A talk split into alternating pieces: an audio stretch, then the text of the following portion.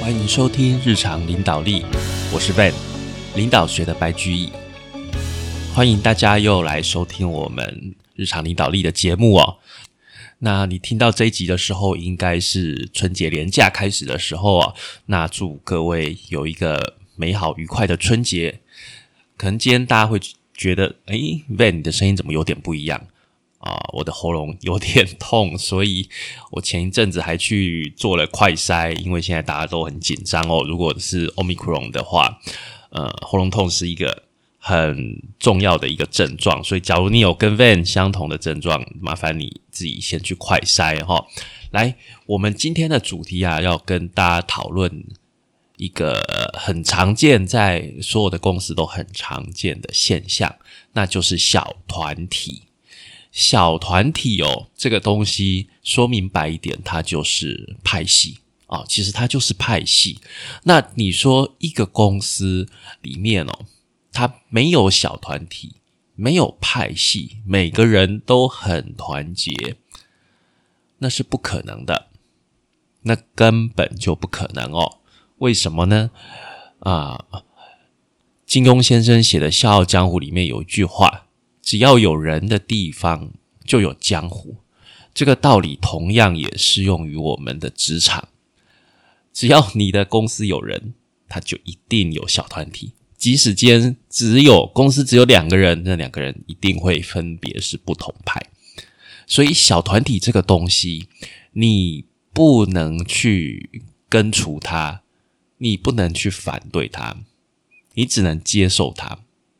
好，那小团体它形成的原因会有什么呢？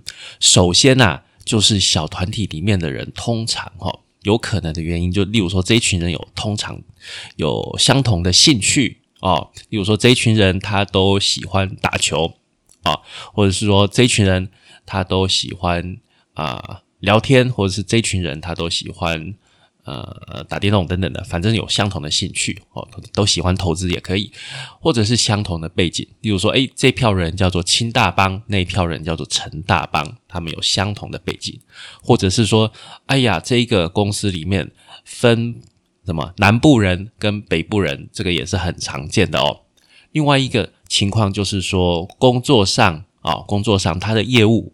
比较亲近，他的利益比较接近，这个也很容易形成小团体啊。例如说啊，我我个人常见的情况啊，我自己常看到的就是呃，工厂营运营运的一一卦，然后呢，行政的一卦。营运就像是那个嗯生产啊，然后呃业务啊，这这个营运的一卦，然后行政的就像是财务啊、会计，然后采购啊。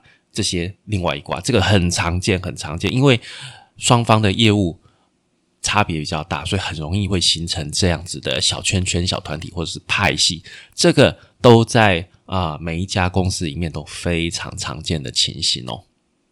那小团体它有影响，有正面，有负面，但是凭良心讲哦，负面的影响比较多。以个人来说哈，那我们就。啊，在网络上你可以看到，就是大人学的 Brian，他有整理一篇文章，他认为对个人来讲，小圈圈的负面影响有以下五项哦。第一个就是，呃，如果是小圈圈，你在小圈圈里面的话，那对外人的资讯啊，你对其他人啊，你不容易去跟他交流。然后第二个就是外面的资讯，你很容易就跳过去了，你不知道那个。资讯，第三个会降低你的判断力，因为大家你就跟着小圈圈里面的人走啊。第四个，你的消息很容易会传开，你可能觉得说，诶，我只是跟我这个小团体里面的人讲而已，但是很快的，全公司就都知道了。第五个就是，假如你在这个小团体里面啊，你升了主管啊，你把你升起来之后，你会发现你要回头过来管这一群小圈圈里面的人啊，非常的难管。哦，所以这个是在小团体对个人的发展来讲，会有这五个负面的情况。那对公司、对组织来说呢？小团体的问题，第一个就是不同的小团体很容易发生人事的冲突。对一个小团体的人来说，另外一个敌对小团体的人，不管做什么，他都有意见，他都觉得那是错的。总有一天我们要去处理它。那这样就很容易就是会造成冲突，而且不容易合作哦。那小圈圈的第二个对公司负面的影响哦，就是很容易混淆视听哦，很多消息从这个小团体里面跑出来的，其实跟公司的呃政策、公司的公告是不一样的，他们很容易流传什么小道消息、八卦消息。哦，会去混淆视听，这个是不好的影响。第三个就是最糟糕的情况，就是这些小团体已经开始去影响到公司的程序、公司平常工作的顺序了。如果到这一个情况，那公司的主管其实要开始去对小团体做比较严厉或是比较直接的处理，但是通常。这个情况是比较少见的啦，通常一般小团体、小圈圈不会搞成这样。但是，一旦一旦出现了这样的情况，然后你又当做没看到的情况下，那这个会变得无法收拾，整个小团体的力量会变得太过强大啊！所以一定要注意这样的一个情况。但是相反来说，其实小团体它也有呃正面的影响，就是你在小团体里面，你比较容易。感觉我是受到关怀的，所以当新人来，好依附在一个小团体里面，小团体里面的前辈照顾他，好，那他如果出什么事情的时候帮他讲话，那他很容易会觉得说，诶，在这个团体里面我是有温暖的，有人关心我的，那自然他就比较不容易很快的离职，他就比较容易留得下来。那这个是小团体主要的一个优点哦。那假如以你个人，或是说身为主管来看，我们要怎么去处理小团体这件事情呢？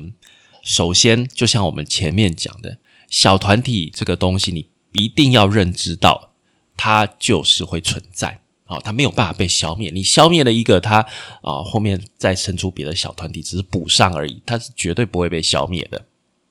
那相对的来说，你可以做的是什么？你可以哦去了解不同的团体，它的立场到底是怎么样的，也就是我们去看一下风向。每一个小团体，它在不同的呃事情上面，它表达的意见，有的时候会是一致的哦，但是有的时候很明显的就是在对抗的。那我们要去了解说，这些小团体在什么情况下比较容易做出。哪些的呃想法，哪一些的意见？